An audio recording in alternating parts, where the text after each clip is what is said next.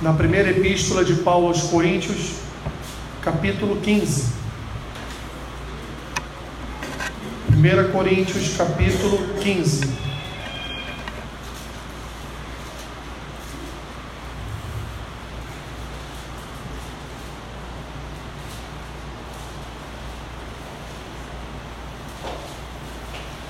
Vamos fazer a leitura dos quatro primeiros versículos.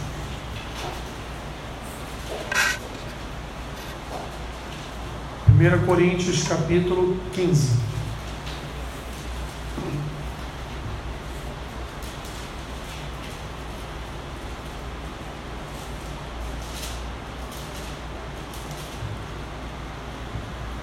Amém?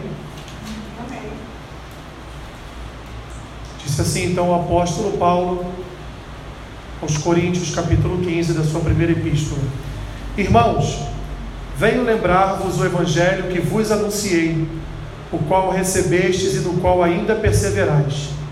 Por ele também sois salvos, se retiverdes a palavra tal como vou-la preguei, a menos que tenhas crido em vão. Antes de tudo, vos entreguei o que também recebi, que Cristo morreu pelos nossos pecados, segundo as Escrituras, e que foi sepultado e ressuscitou ao terceiro dia, segundo as Escrituras. Podemos ler todos juntos? São só quatro versículos, né? Vamos fazer uma leitura em uníssono, todos juntos. Irmãos, venho lembrar-vos o Evangelho que vos anunciei, o qual recebestes e no qual ainda perseverais. Por ele também sois salvos, se retiverdes a palavra, tal como o que também antes de e não tenhas crido em vão. Antes de tudo, que Cristo morreu pelos nossos pecados, segundo as Escrituras, e que foi sepultado e ressuscitou ao terceiro dia, segundo as Escrituras. Coloque sua mão sobre a sua Bíblia e ore comigo. Senhor, Pedimos a Ti nesta manhã que a Tua palavra seja fonte de edificação sobre as nossas vidas, que ela seja fonte de ensino, de graça e de amor. O Senhor cuida de nós através da Tua palavra, que ela seja então a fortaleza a nos cercar nesta manhã. Fala conosco, Senhor, é o que te pedimos e já te agradecemos por tudo que teu Espírito há de dizer nesta manhã, em nome de Jesus. Amém. Deixe sentar. Isso era um costume antigo, né? Eu lembrei aqui agora, logo que eu cheguei na igreja, nosso bispo tinha o costume de abrir a palavra e depois que ele lia, fazer uma oração. Coloca a sua mão direita sobre a palavra. Aí vinha e orava, né? Costumes antigos, meus irmãos, que vão se perdendo ao longo dos anos e que é importante olhar de novo para trás e, e que mal há nisso? Nenhum, né? Com certeza algum bem fará. Irmãos, eu quero tratar com os irmãos nesta manhã de um assunto referente ao, ao verdadeiro Evangelho. O que seria o verdadeiro Evangelho?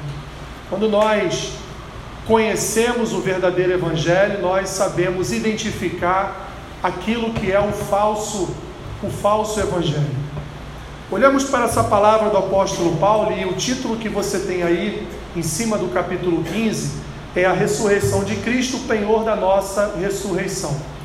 É, do versículo 5 então em diante, ele vai dizer que Jesus apareceu para Cefas, apareceu para várias outras pessoas, ou seja, Paulo dá o testemunho de que Cristo ressuscitou e várias pessoas em Jerusalém viram com seus próprios olhos Jesus Cristo ressurreto.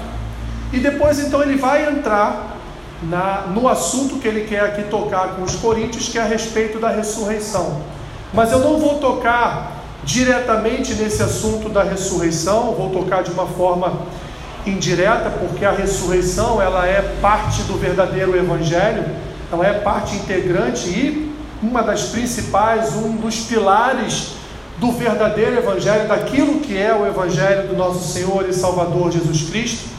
Mas eu quero me ater aqui a esses quatro primeiros versículos, que o apóstolo Paulo traz à memória dos coríntios aquilo que ele já havia pregado. Ou seja, o apóstolo Paulo chama a atenção dos coríntios para que eles se voltem e se lembrem das pregações dele, apóstolo Paulo, que eram pregações que falavam única e exclusivamente do Evangelho da salvação, do verdadeiro Evangelho, que é o Evangelho das boas novas, boas novas essas trazidas pela vida, pelo nascimento, vida, morte e ressurreição do nosso Senhor e Salvador Jesus Cristo. Apenas a título de ilustração, imagine você que você resolva fazer uma festa de aniversário. Vamos lá, você completa 40 anos, ou normalmente as pessoas fazem festa quando completa assim, uns 50 anos, né? Completou 50 anos, quer então fazer um culto, um agradecimento ao Senhor, um culto de ações de graça. E aí convida toda a família, convida os amigos mais próximos, convida alguns irmãos da igreja, né? O pastor para ir lá celebrar este momento, né? O único momento da sua vida, né? Só chegamos aos 50 uma única vez. Na verdade, a não sei que você chegue aos 100, você chega pela segunda vez. Mas a verdade é que só chegamos aos 50 uma única vez. Se Deus nos der graça e saúde, chegaremos na segunda ao bater os 100 anos. Mas, meus irmãos, e aí lá? Como sempre tem aqueles telões onde passa uma parte da sua história, né? Onde fala um pouquinho da sua família, né? Enfim, ali. Aí tem as mensagens dos filhos, tem a mensagem de neto, se você já tiver neto. Aquela coisa toda que a gente normalmente conhece e acontece nas festas, né? nas festas, não só de quem faz 50 anos, mas de 15 anos, enfim, de tantas festas que são feitas é, hoje em dia. Imagine então que no momento que todos sentam e vão ver a sua história naquele telão, ao invés de passar a sua história, passa a história da sua irmã, do seu irmão. Como é que você ficaria? Você se sentiria ultrajado, né? Peraí, mas o, o, o responsável pela festa, né? O, o salão de festas responsável por esse vídeo, ele fez um vídeo da história do meu irmão, da minha irmã, não fez o meu, sou eu que estou comemorando aqui o aniversário. Isso, meus irmãos, é apenas uma ilustração, porque a gente sabe que isso nunca vai acontecer. Mas isso acontece, sabe aonde? Com a palavra de Deus.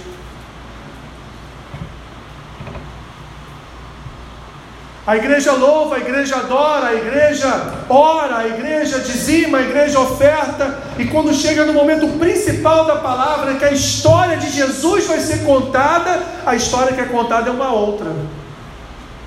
Não é a de Jesus, não é a da obra dele.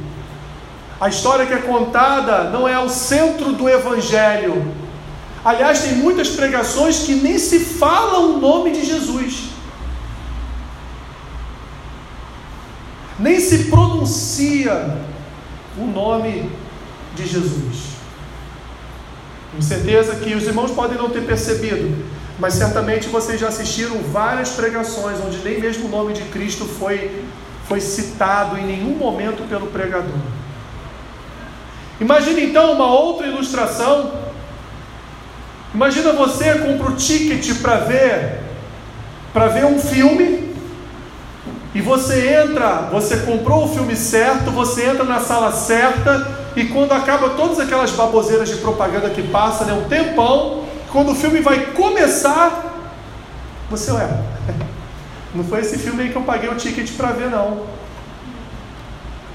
É assim, meus irmãos, que, que nós devemos nos sentir quando nós chegamos em uma igreja e ali nós vamos louvar, nós vamos adorar, nós vamos orar, nós vamos ali ofertar naquela igreja, mas o momento principal, que é quando eu sento para ser transformado, para ser edificado, para receber uma palavra, não uma palavra de glorificação da minha vida, mas uma palavra de glorificação de Deus para mim, uma palavra de exaltação do Senhor para mim, uma palavra que venha atingir o meu coração de forma a mudar o meu pensamento, as minhas ações, as minhas atitudes, a mudar o meu coração. Eu então recebo uma palavra que eu desconheço. Então recebo uma palavra que, apesar do pastor ter lido o versículo, ter lido o capítulo, ter lido aquela palavra, ele vai falar de um outro assunto que não tem absolutamente nada a ver com aquela palavra. Pergunto aos irmãos, como Jesus, meus irmãos, como o autor da palavra, como aquele que escreveu esta palavra através de homens que ele separou para serem os seus escritores, como ele vai se sentir no contexto de uma igreja que abre as escrituras, mas não prega o que está escrito. Que abre a palavra, mas não fala daquilo que está revelado. Como? Como que o autor das Escrituras vai se sentir, meus irmãos, quando ele preparou todo um escrito para que viéssemos a ser edificados e transformados através desse escrito, mas no momento do escrito ser pregado, no momento da verdade ser declarada, a declaração que é feita não é sobre a verdade, é sobre qualquer outro assunto, menos a sua palavra. É isso que eu tento, meus irmãos, anos e anos trazer ao coração dos irmãos a importância da palavra ser pregada. Eu não estou aqui para pregar a minha vida, eu não estou aqui para pregar a vida, a história de um homem não bíblico. Eu posso citá-lo, eu posso usá-lo como exemplo, eu posso usar numa ilustração, mas eu estou aqui para pregar Jesus Cristo vivo, ressurreto e que está sentado à destra de Deus Pai. Esse é o objetivo da pregação: é nos conduzir, nos levar, nos orientar no caminho de Cristo. Esse é o objetivo, meus irmãos, da palavra de Deus. Mas o que o apóstolo Paulo via neste período da história da igreja, e nós temos a tendência de olhar para este período da história da igreja, o livro de Atos, né? Aqui é o contexto ainda do livro de Atos, e e achar que esta igreja era uma igreja perfeita. Ah, eu queria tanto que a nossa igreja fosse como a igreja de Atos. Nunca seremos, meus irmãos, mas ao mesmo tempo somos. Porque nós temos os mesmos problemas que a igreja em Atos tinha. Nós temos os mesmos pecados. Nós temos as mesmas dificuldades.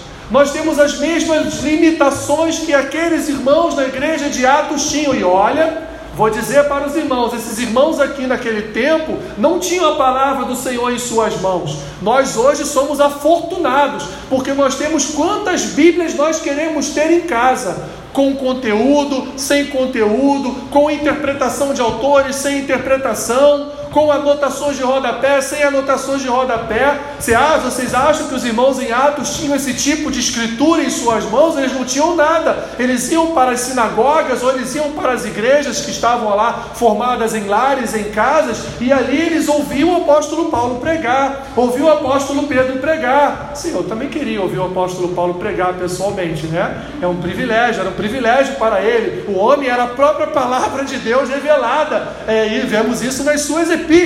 Mas, meus irmãos, nós temos muita vantagem sobre aqueles irmãos. Quando você hoje, por exemplo, ah, o que, que é justificação? Você vai lá no Google, dá um Google lá, justificação, vem lá, né? Evidente você tem que tomar cuidado com algumas coisas que estão lá escritas. Mas, mas não vem? Os irmãos em Atos não tinham Google. Os irmãos em Atos não tinham programas que ajudam os pregadores a pregar, como Logos e tantos outros programas. Eles não tinham nada disso. Mas eles tinham a palavra revelada através dos apóstolos. Eles tinham a pregação de que Jesus Cristo veio, morreu pelos nossos pecados, sarou as nossas feridas. Isaías 53 era citado a todo momento eles tinham uma pregação, uma pregação mais fiel, mas também, meus irmãos, tinham problemas. E que problemas eram esses? O gnosticismo naquele período era um dos principais problemas. Uma seita herética que entrava sorrateiramente pelas igrejas no tempo de Atos, e ali traziam doutrinas que contrariavam as doutrinas dos apóstolos. Por exemplo, dizendo que Jesus Cristo era só um homem, mas não era divino, ou dizendo que Jesus Cristo era só divino e não era um homem. Alguns dizendo que Jesus Cristo não havia ressuscitado, por isso que Paulo em algumas epístolas vai falar do Cristo ressuscitado. Por isso que João lá na sua no seu evangelho, ele vai iniciar o evangelho dizendo que o verbo estava com Deus e o verbo era Deus.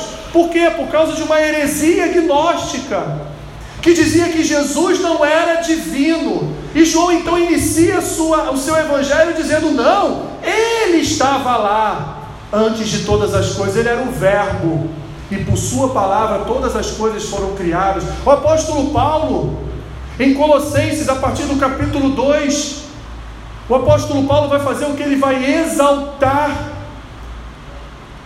o Jesus, Criador de todas as coisas, que detém poder e autoridade, inclusive sobre principados e potestades. Então, os problemas daquela época existiam, meus irmãos. O falso evangelho também era pregado naqueles dias, através destas heresias, através dessas doutrinas falsas, que tanto, que, que tanto Paulo vai aqui orientar Timóteo: olha, cuidado com os falsos mestres, cuidado com as doutrinas falsas, pregue a verdade, pregue o verdadeiro evangelho, sendo, sendo aconselhável naquele momento ou não, pregue a palavra, não se desvie da palavra, insta sempre estar pregando as escrituras, para que você não se torne como um daqueles que prega o evangelho do próprio coração, que prega o evangelho da própria mente, que prega o evangelho cheio de achismos. Então, meus irmãos, aqui naquele período, também existiam os falsos evangelhos como existem hoje, nos nossos dias atuais. E hoje não existe mais, hoje é a mesma coisa de lá de trás. Quantos, quantas são, meus irmãos, as igrejas que estão e que nós vemos claramente em suas doutrinas que elas estão num emaranhado de heresias e estão cercadas por doutrinas falsas e empenham-se em todos os dias pregarem aquelas falsas doutrinas. Por isso que Paulo aqui vai dizer para aqueles irmãos de Coríntios: olha, lembrem-se do que eu vos falei, lembrem-se da minha pregação. E completando aqui, né? Porque é, os falsos evangelistas estão por aí, por todo o caminho, trazendo falsas doutrinas para dentro da igreja.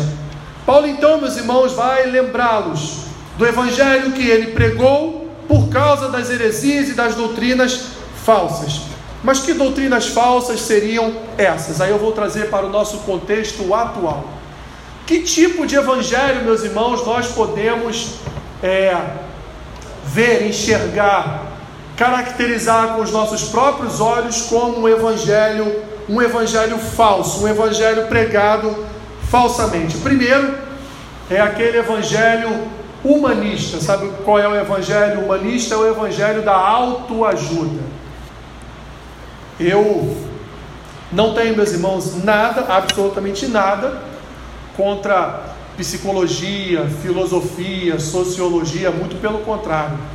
Eu acho assim áreas, é, são áreas é, de humanas é, bastante importantes para todos nós, né? Muitas pessoas, inclusive, fazem, fazem terapia, se sentem tão bem em fazer as suas terapias com, com psicólogos. Eu ouço filósofos é, falando, gosto bastante e não tenho absolutamente nada contra isso. Mas, tudo na vida tem um porém. Porém, todavia, entretanto, esse tipo de ciência humana não pode estar é, sendo pregado no altar do Senhor como se fosse o Evangelho de Jesus, porque não é. Isso é o que nós chamamos do Evangelho da autoajuda. Você for numa livraria e você vê a seção lá de autoajuda, você vai chegar lá, você vai ver é, alguns homens do mundo escrevendo a respeito de autoajuda. Mas a maioria dos livros que vocês vão, vão ver ali são livros com teores cristãos. Podia aqui citar alguns autores, mas não vou citar, até porque essa palavra vai para o ar, então não vou citar alguns autores, mas tem autores que se dizem cristãos, que os seus escritos são, é, é, são só e somente só, como dizia um professor meu, são somente escritos a respeito de psicologia ou de filosofia. E muitas vezes isso é trazido para o altar. E aqui então inicia-se todo um processo, todo um trabalho de pregação da autoajuda. O que é pregação da autoajuda? É colocar o homem em primeiro lugar antes do Senhor. É utilizar-se de artifícios da psicologia, por isso é, é, é assim muito complicado e o pastor tem que ter muito discernimento, o pastor que é psicólogo, para saber separar o seu consultório de psicologia do púlpito, do altar, porque aqui ele é um pastor, ele prega a palavra, ele não prega conceitos da psicologia. Então, daí, meus irmãos, o que acontece? O que o Evangelho da Alta Ajuda faz? Ele ajuda as pessoas? Não. A pessoa tem uma falsa sensação de ter sido ajudada, mas conforme o tempo passa, ela vai ver que aquilo não, não rende fruto no seu coração, que aquilo ali não cresce nada no seu coração e ela fica num estado pior ainda do que se encontrava antes. Ou então ela passa toda a sua vida numa falsa sensação de que vive o Evangelho, quando na verdade ela não vive o Evangelho. Porque ela está domingo após domingo recebendo ali sessões de psicologia a partir do púlpito da igreja. O que seria uma autoajuda? Meu irmão, minha irmã, vou dizer uma coisa para vocês. Deus não quer você triste. Deus quer você alegre o tempo todo. Porque Deus te criou para você ser alegre. Deus te criou para você ser feliz. Deus te criou, a palavra diz para você ser mais do que vencedor. Então deixa toda essa tristeza de lado. Deixa toda essa amargura na porta da sua casa. E viva uma vida feliz, viva uma vida alegre, viva uma vida na plenitude de todo o seu ser. Você pode, você consegue. Nada pode te parar.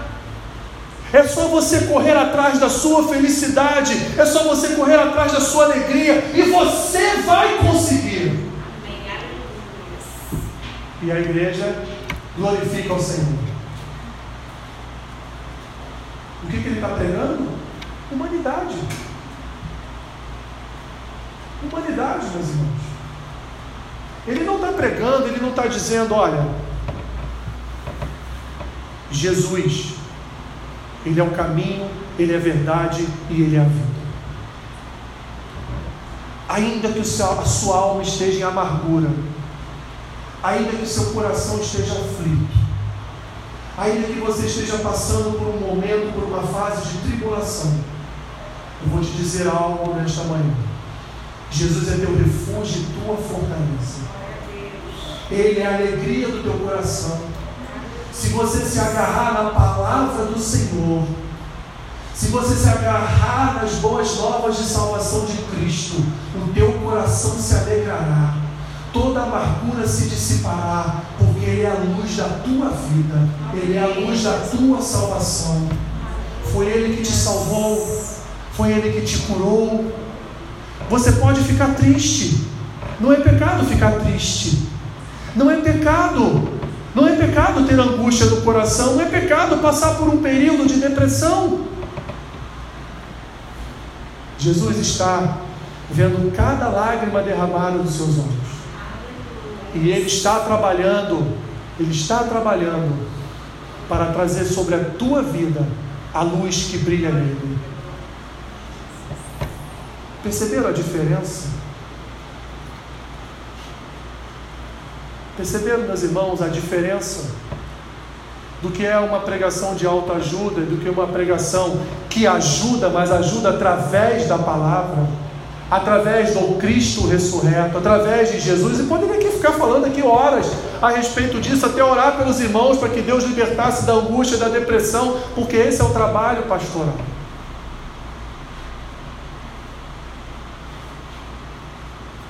Há um mês atrás eu ouvi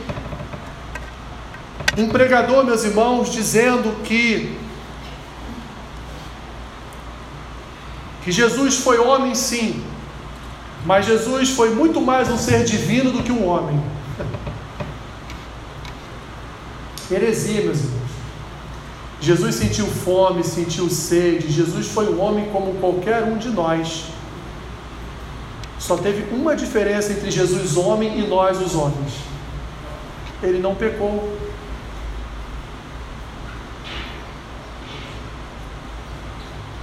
Ele não pecou.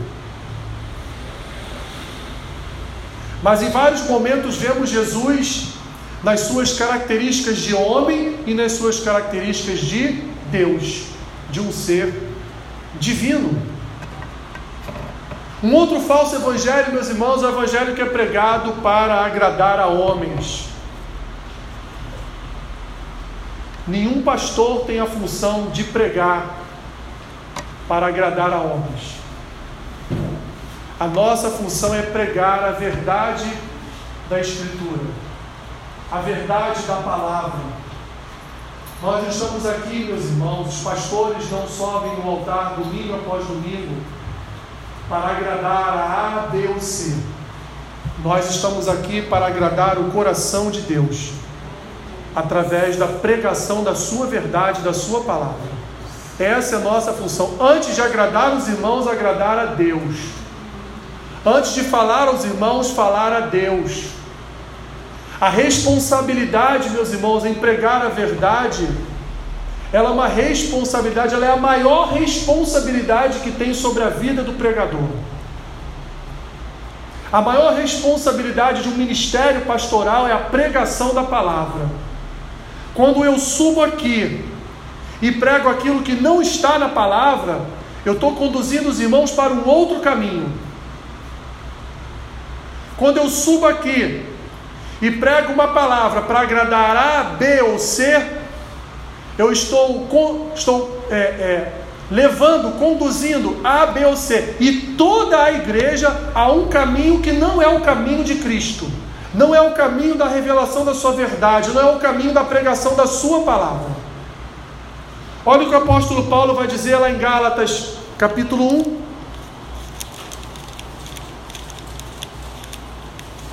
Vire um pouquinho as suas folhas aí. Gálatas capítulo 1, versículo 10.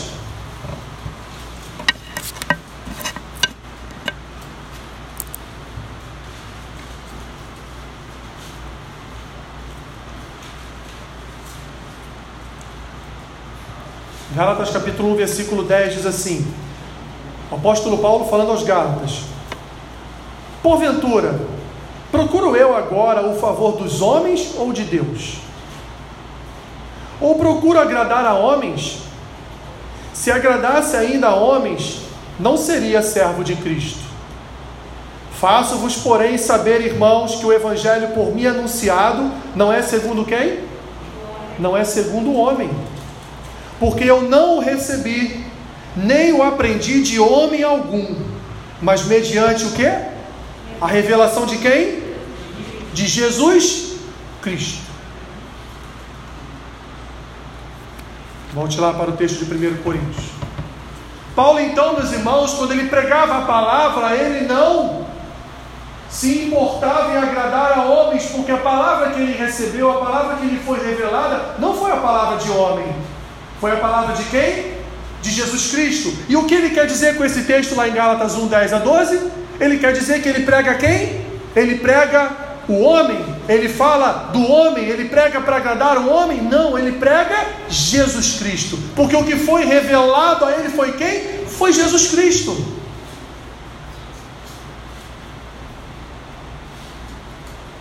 Um dos sinais, então, de um falso evangelho, meus irmãos, é quando um ministro da palavra sobe no altar e, ao invés dele pregar a Cristo, ele prega homens. Pega às vezes até a história de algum homem da igreja para usar a história dele como um exemplo para todos.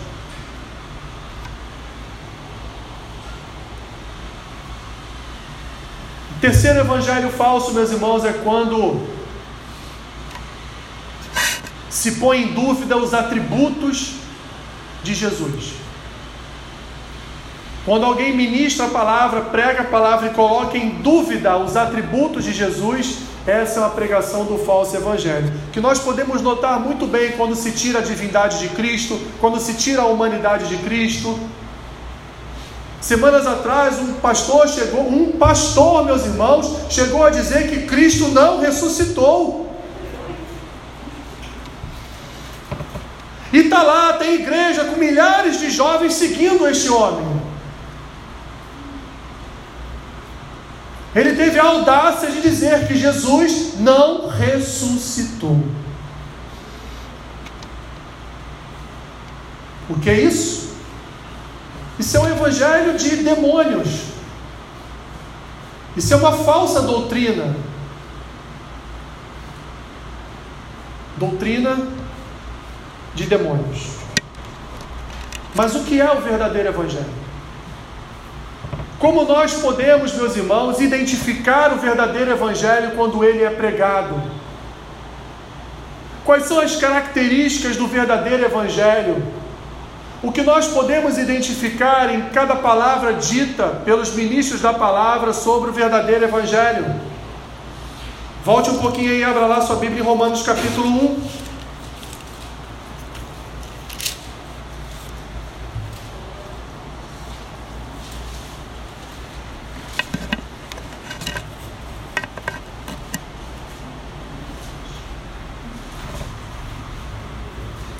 Romanos capítulo 1, versículos 16 e 17.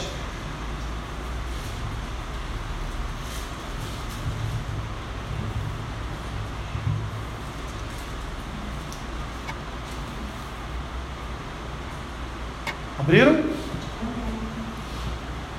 Olha o que diz Paulo aos Romanos: Pois não me envergonho de quê? Por quê? O que é o Evangelho?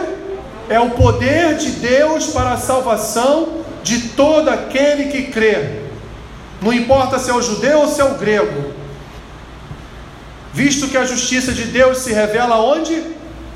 No Evangelho, de fé em fé, como está escrito, o justo viverá por fé. Paulo diz: Eu não me envergonho de pregar o Evangelho, porque o Evangelho é o poder de Deus para a salvação de todo aquele que nele crê. Gentio, judeu, brasileiro, alemão, russo, sueco, qualquer pessoa de qualquer etnia, de qualquer povo, de qualquer raça, de qualquer nação, que recebe o Evangelho na sua vida, ela é transformada porque o verdadeiro Evangelho, do verdadeiro Evangelho emana o que? O poder de Deus. Quando o Evangelho é proclamado, quando o Evangelho é pregado, transformação acontece nos corações. Quando o Evangelho é ministrado, quando Jesus é pregado, vidas são salvas. Quando o Evangelho é pregado, quando as boas novas de salvação são entoadas numa igreja, são entoadas numa praça pública, no trem, ou no trem hoje não pode mais, né? Ou em qualquer outro lugar, meu irmão, minha irmã, o Espírito age de forma a transformar, através da palavra, através do Espírito da palavra, através do poder de Deus, porque o que é o Evangelho? É o poder de Deus para todo aquele que nele crê, porque aquele que crê no Evangelho é porque o poder de Deus já agiu na vida dele. Nós só cremos no Evangelho, meus irmãos, porque um dia nós ouvimos o Evangelho, e o Evangelho, que é o poder de Deus, ele atuou em nosso coração de tal forma poderosa que mudou toda a nossa vida, que transformou toda a nossa mente que mudou as nossas ações, que nos convergeu para outro caminho, nos converteu para outra, para outra vida, para outra esperança, para outro caminho. É isso que é o evangelho fiel. É o evangelho que quando é pregado, ele fala ao coração. Ele transmite uma verdade ao coração. E aquela verdade, quando entra naquele coração, aquela verdade muda aquela vida, muda aquela história, muda os pensamentos, muda as atitudes, muda tudo naquela vida. Quem era você antes do Evangelho? Quem era eu antes do Evangelho? Quem era a igreja antes do Evangelho? Mas quando o Evangelho foi pregado, o poder de Deus agiu em cada um de nós.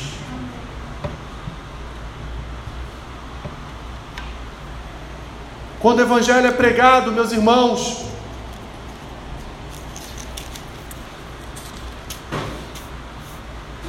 quando o Evangelho é pregado, quando o poder de Deus é pregado em verdade, segundo revelam as suas Escrituras, todo o ambiente muda, as vidas mudam. Nós podemos sair da igreja até pensando, nossa, preciso mudar, preciso. Essa palavra hoje ela me constrangeu. Isso é o poder do Evangelho. Mas o poder do Evangelho só pode ser manifestado, meus irmãos, quando o Evangelho é pregado, quando a palavra é ministrada. Porque quando a palavra é ministrada, nós damos ocasião ao Espírito para que ele trabalhe. Quando a palavra é ministrada em verdade, quando a palavra é ministrada no seu contexto, quando nós falamos das coisas de Deus segundo aquilo que Ele deixou revelado para nós na Sua Escritura, o Espírito tem liberdade de atuar, de falar e de mudar e transformar vidas. Por isso que o Evangelho, segundo o apóstolo Paulo em Romanos 1, é o poder de Deus para todo aquele que nele crê.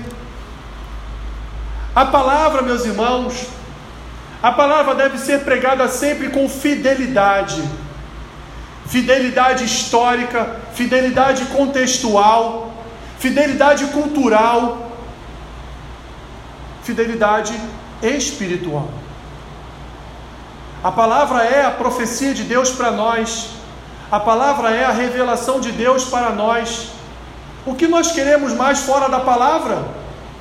O que nós precisamos a mais fora da palavra? De absolutamente nada, meus irmãos, porque a palavra tem tudo para nós.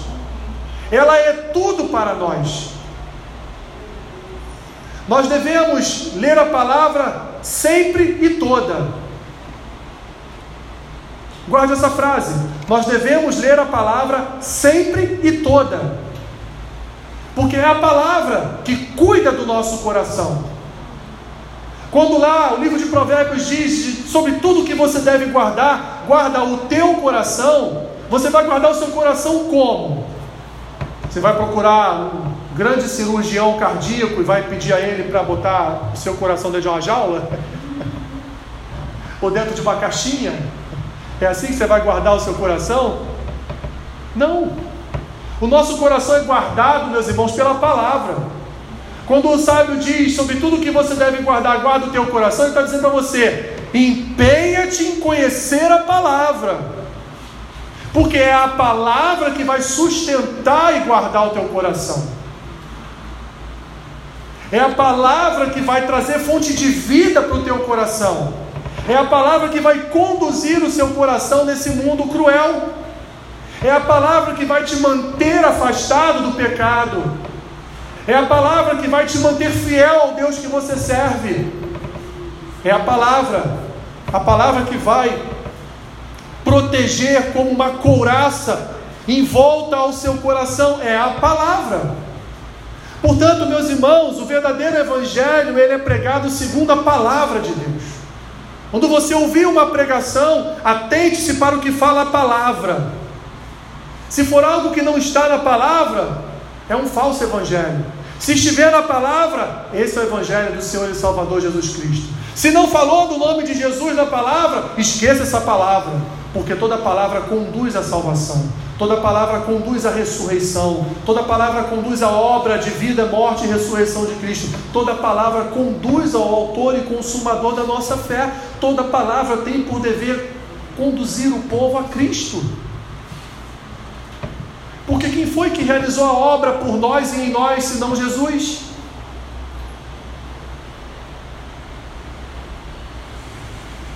Às vezes nem usamos o nome de Jesus em nossas orações, só quando terminamos. Assim eu oro em nome de Jesus, amém. Mas na maioria das vezes só falamos com Deus, Deus, Deus, Deus. Ah, tem Jesus também, tem o Espírito Santo também. Não se esqueça que é a Trindade. Tá, todos são um único Deus, eu sei disso.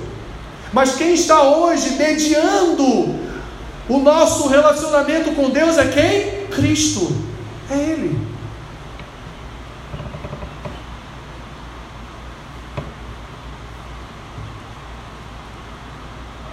Por último, lá no Antigo Testamento já era pregado o verdadeiro Evangelho. Abre sua Bíblia em Isaías 53. Para terminarmos.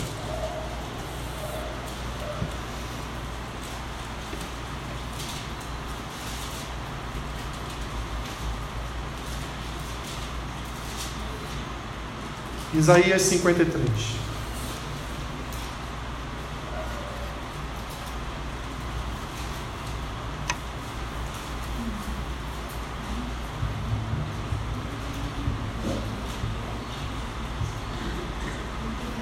Amém? Olha como Isaías já começa essa parte da sua, da sua profecia. Quem creu em nossa pregação? Lembra lá do apóstolo Paulo em Romanos capítulo 1, versículo 16? Quem crê na pregação é porque operou nele o quê? O poder de Deus. E o que é o poder de Deus? É o Evangelho, do qual Paulo não se envergonhava. Isaías já começa aqui quem creu em nossa pregação, ou seja, Isaías já está querendo dizer: aquele que creu em nossa pregação, é porque o poder de Deus operou na vida dele. E a quem foi revelado o braço do Senhor? Porque foi subindo como renovo perante ele, como raiz de uma terra seca. Não tinha aparência nem formosura.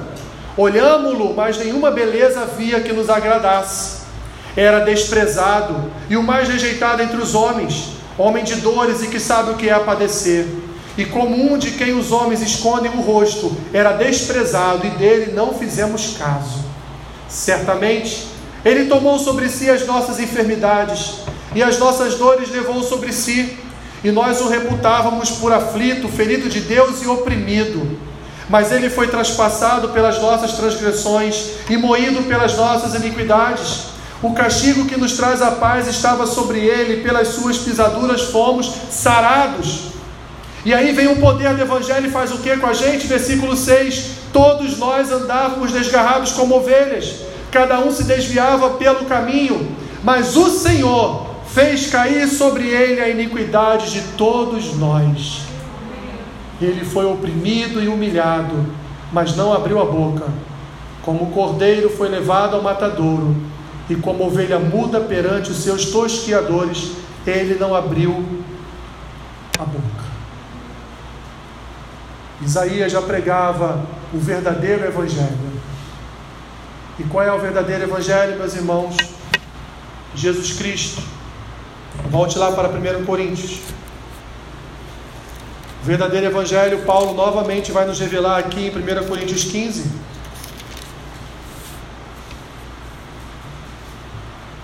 versículo 3, Paulo fala o que é o verdadeiro evangelho. Capítulo 15, 1 Coríntios, versículo 3.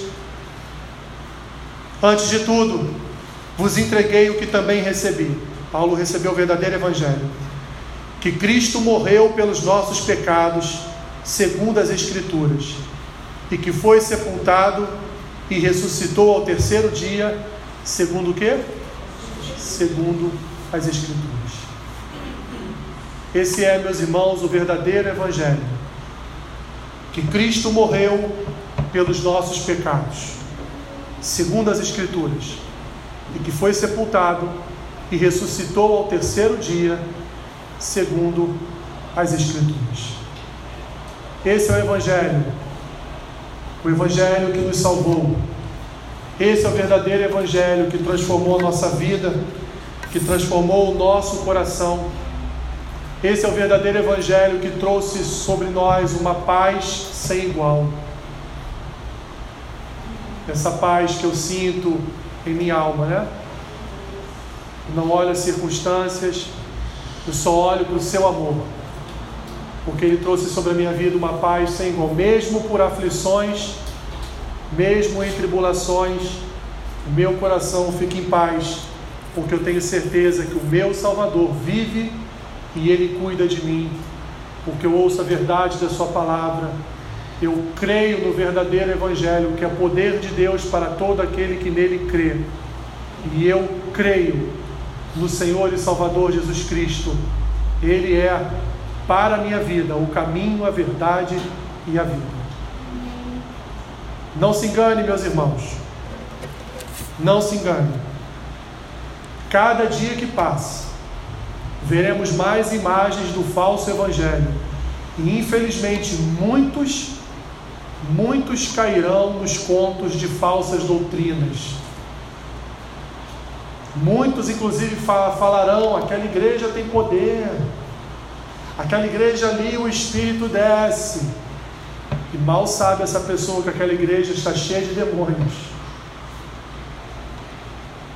fingindo-se de fazer a obra de Deus. O que fazemos então, meus irmãos, para identificarmos o falso evangelho?